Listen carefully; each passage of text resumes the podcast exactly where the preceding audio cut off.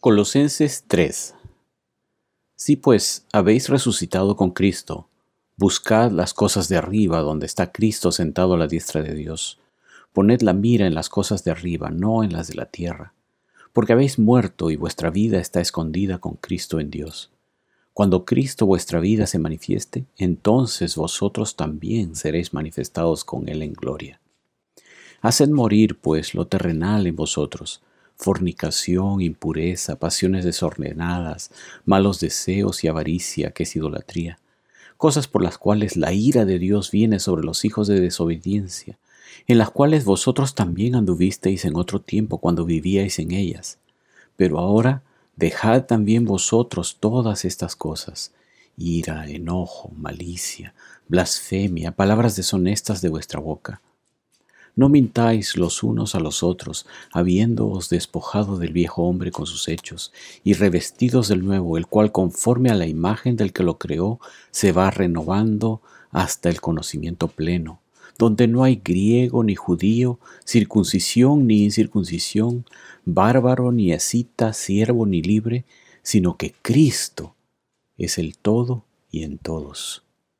Vestíos pues como escogidos de Dios, santos y amados, de entrañable misericordia, de benignidad, de humildad, de mansedumbre, de paciencia, soportándoos unos a otros y perdonándoos unos a otros si alguno tuviere queja contra otro. De la manera que Cristo os perdonó, así también hacedlo vosotros. Y sobre todas estas cosas vestíos de amor, que es el vínculo perfecto y la paz de Dios gobierne en vuestros corazones, a la que asimismo fuisteis llamados en un solo cuerpo, y sed agradecidos. La palabra de Cristo more en abundancia en vosotros, enseñándoos y exhortándoos unos a otros en toda sabiduría, cantando con gracia en vuestros corazones al Señor con salmos e himnos y cánticos espirituales. Y todo lo que hacéis, sea de palabra o de hecho, Hacedlo todo en el nombre del Señor Jesús, dando gracias a Dios Padre por medio de Él. Casadas, estad sujetas a vuestros maridos como conviene en el Señor. Maridos, amad a vuestras mujeres y no seáis ásperos con ellas.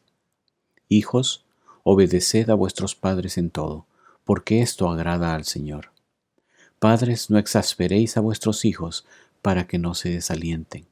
Siervos, Obedeced en todo a vuestros amos terrenales, no sirviendo al ojo, como los que quieren agradar a los hombres, sino con corazón sincero, temiendo a Dios. Y todo lo que hagáis, hacedlo de corazón, como para el Señor y no para los hombres, sabiendo que del Señor recibiréis la recompensa de la herencia, porque a Cristo el Señor servís. Mas el que hace injusticia recibirá la injusticia que hiciere, porque no hay acepción de personas. Colosenses 4 Amos, haced lo que es justo y recto con vuestros siervos, sabiendo que también vosotros tenéis un amo en los cielos.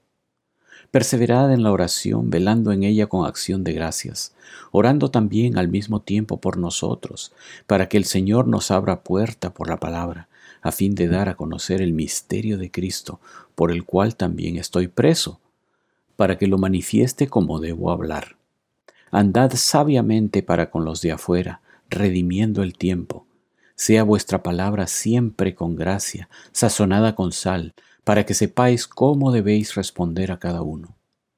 Todo lo que a mí se refiere, os lo hará saber Tíquico, amado hermano y fiel ministro y consiervo en el Señor, el cual he enviado a vosotros para esto mismo, para que conozca lo que a vosotros se refiere y conforte vuestros corazones. Con Onésimo, amado y fiel hermano que es uno de vosotros, todo lo que acá pasa os lo harán saber. Aristarco, mi compañero de prisiones, os saluda, y Marcos, el sobrino de Bernabé, acerca del cual habéis recibido mandamientos, si fuere a vosotros, recibidle. Y Jesús, llamado justo, que son los únicos de la circuncisión que me ayudan en el reino de Dios y han sido para mí un consuelo. Os saluda Epafras, el cual es uno de vosotros, siervo de Cristo, siempre rogando encarecidamente por vosotros en sus oraciones, para que estéis firmes, perfectos y completos en todo lo que Dios quiere. porque de él doy testimonio de que tiene gran solicitud por vosotros y por los que están en la Odisea y los que están en Hierápolis. Os saluda Lucas, el médico amado, y demás. Saludad a los hermanos que están en la Odisea, y a Ninfas y a la iglesia que está en su casa. Cuando esta carta haya sido leída entre vosotros, haced que también se lea en la iglesia de los laodicenses, y que la de la Odisea la leáis también vosotros. Decida Arquipo, mira que cumplas el ministerio que recibiste en el Señor. La salutación de mi propia mano, de Pablo.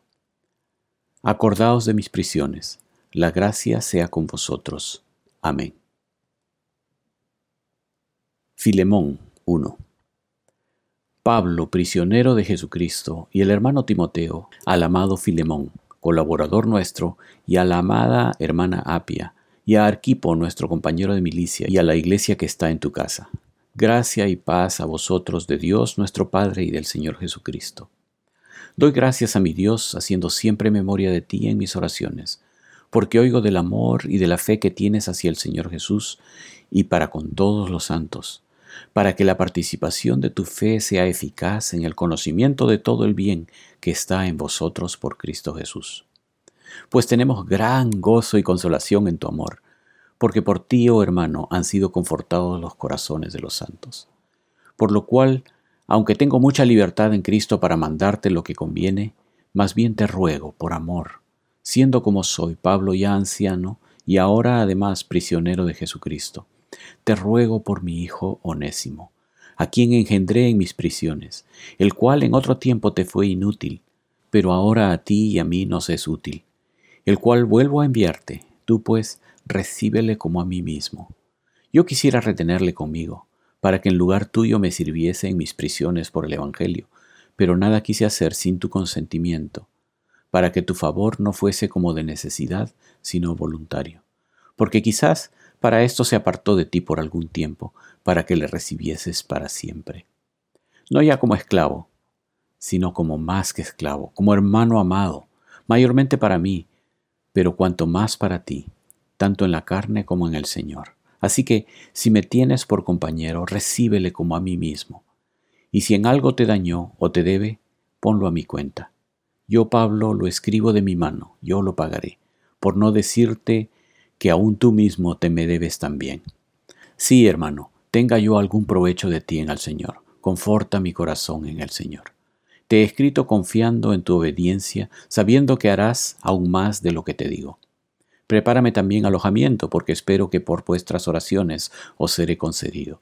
Te saludan Epafras, mi hermano de prisiones por Cristo Jesús, Marcos, Aristarco, Demas y Lucas, mis colaboradores. La gracia de nuestro Señor Jesucristo sea con vuestro espíritu. Amén.